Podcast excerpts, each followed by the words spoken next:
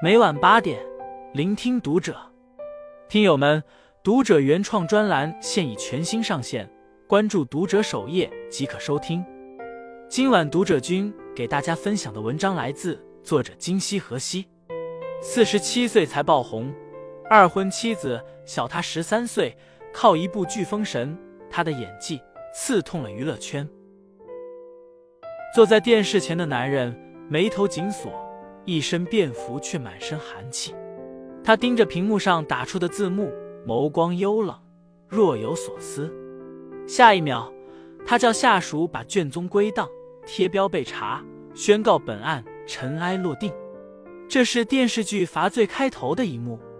李幼斌饰演的专案组领导严国华，一直在暗中调查赵家的犯罪事实。因为身份特殊，他们的存在。不能被赵家窥探分毫。彼时的严国华不露声色，老练持重，一双浓眉总是拧成深沉的八字形。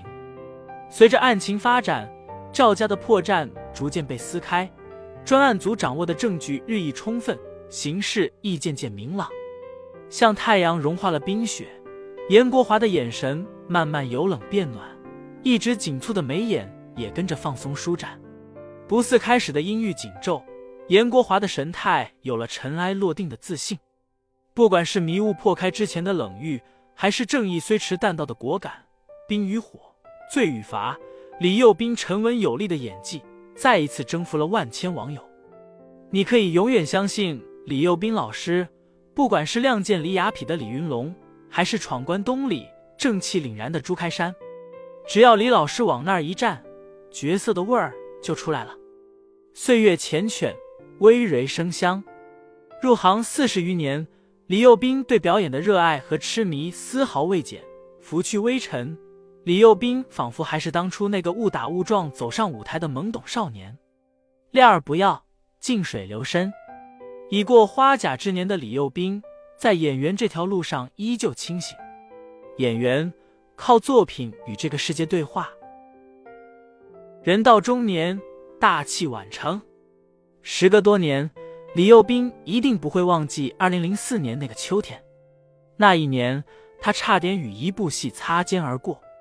一天，导演陈建找到李幼斌：“李云龙这个角色简直是为你量身打造，考虑一下。”李幼斌看了两眼剧本，本能的拒绝：“兄弟，这十集就有八集在打仗，我今年都四十六了。”身体不抗造，已过不惑之年，李幼斌觉得打打杀杀这种戏并不适合自己，再加上饰演的角色是个满嘴粗话、豪放不羁的团长，李幼斌觉得这道菜实在是不对自己胃口。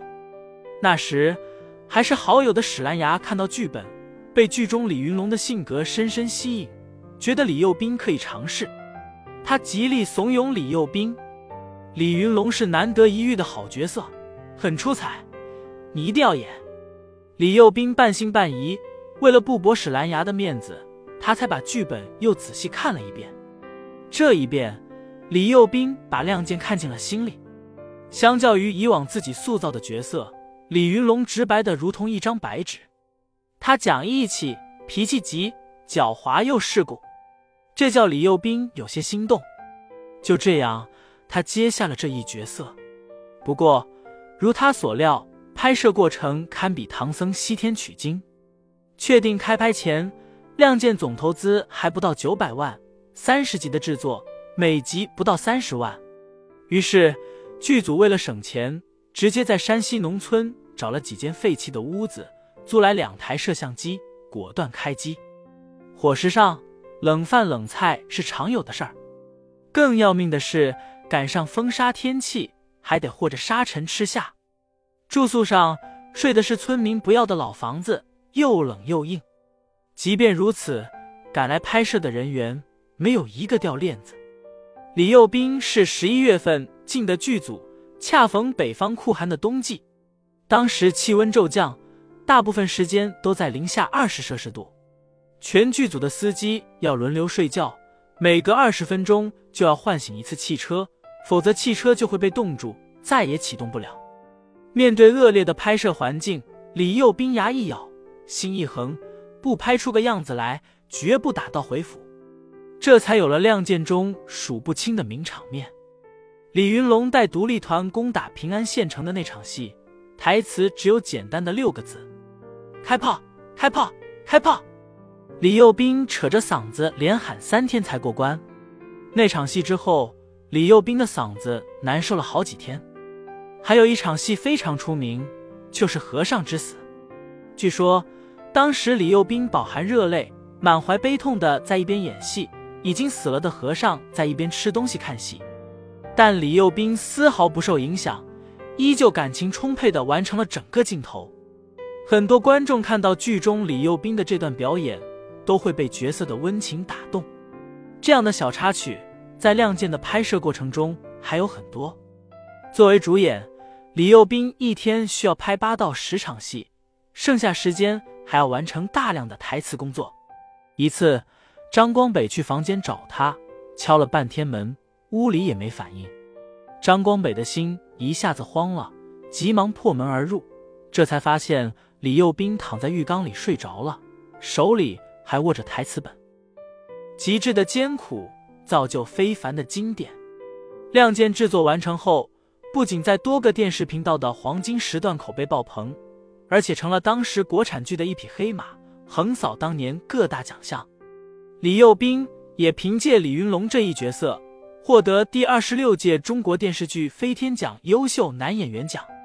人到中年，一夜成名，李幼斌可谓大器晚成。但正如那句话，要让人觉得毫不费力，只能背后极其努力。李幼斌在幕后到底付出了多少，鲜有人知道。成名前的李幼斌有过一段非常沉寂的时光。身处低谷，蛰伏蓄力。一九五八年，李幼斌出生在长春一个普通的工人家庭。李幼斌的父母是工人，一个月能拿九十块钱的工资。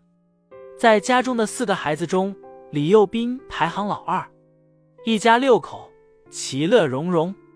但李幼斌还没来得及好好享受美好的童年时光，六岁时，父母就因为感情不和，选择离婚。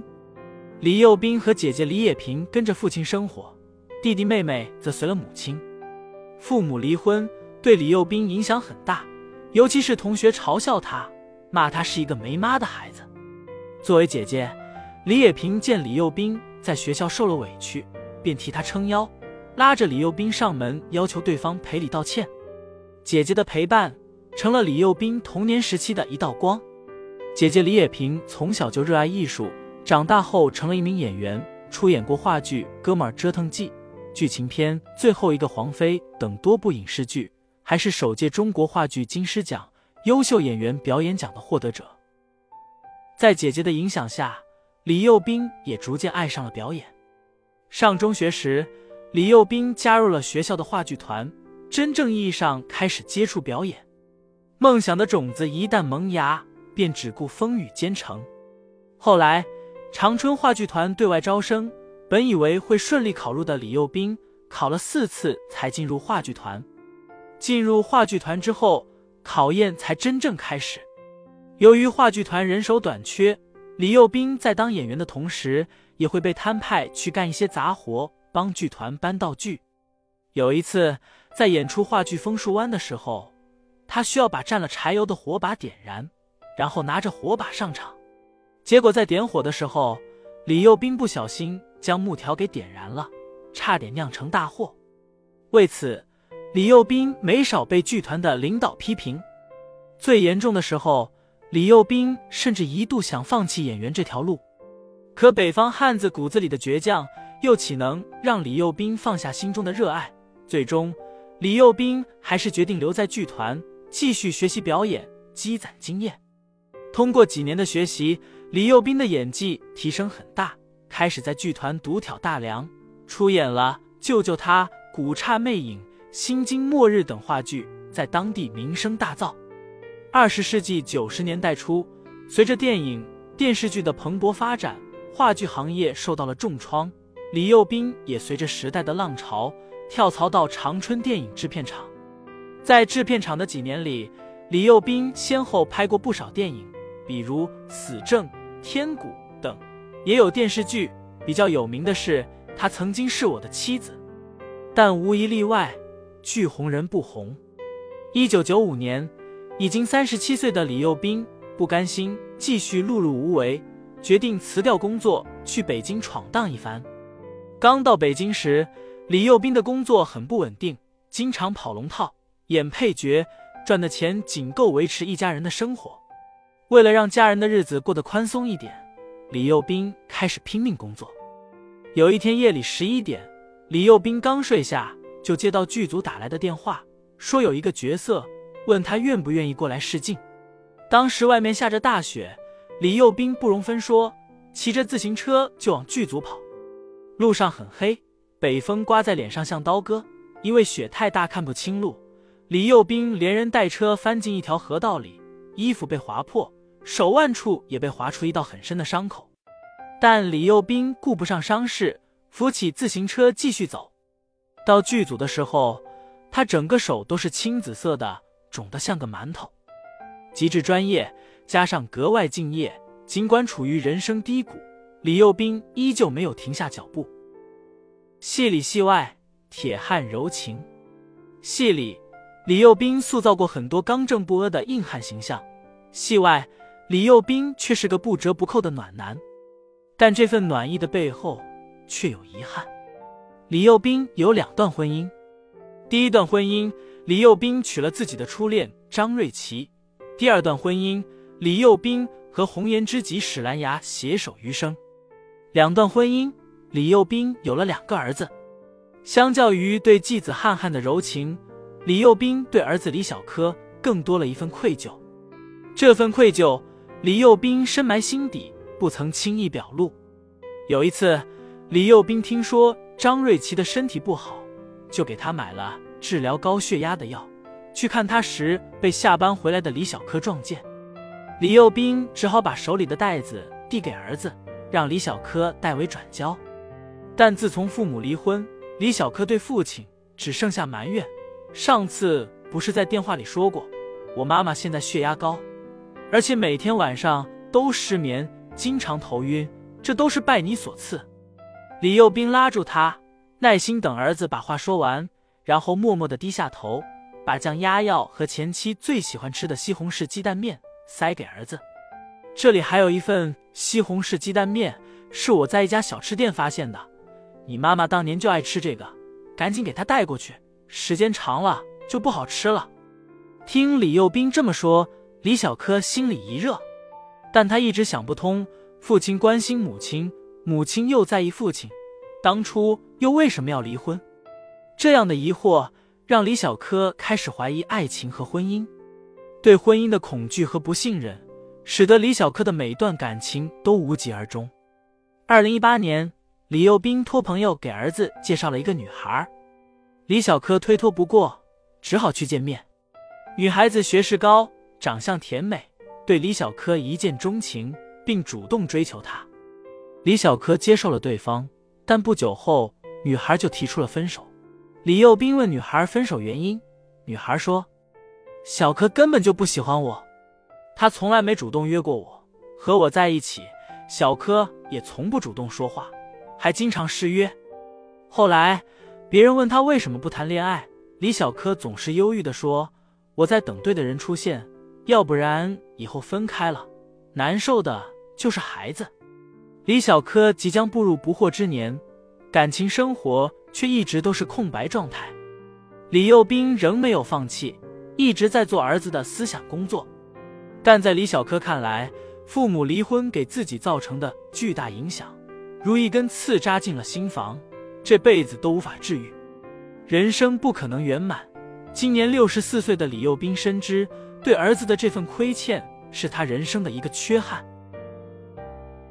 如今，六十四岁的李幼斌褪去繁华，恪守清静，没戏拍的日子，他守着家人，安享三餐四季的舒适人生。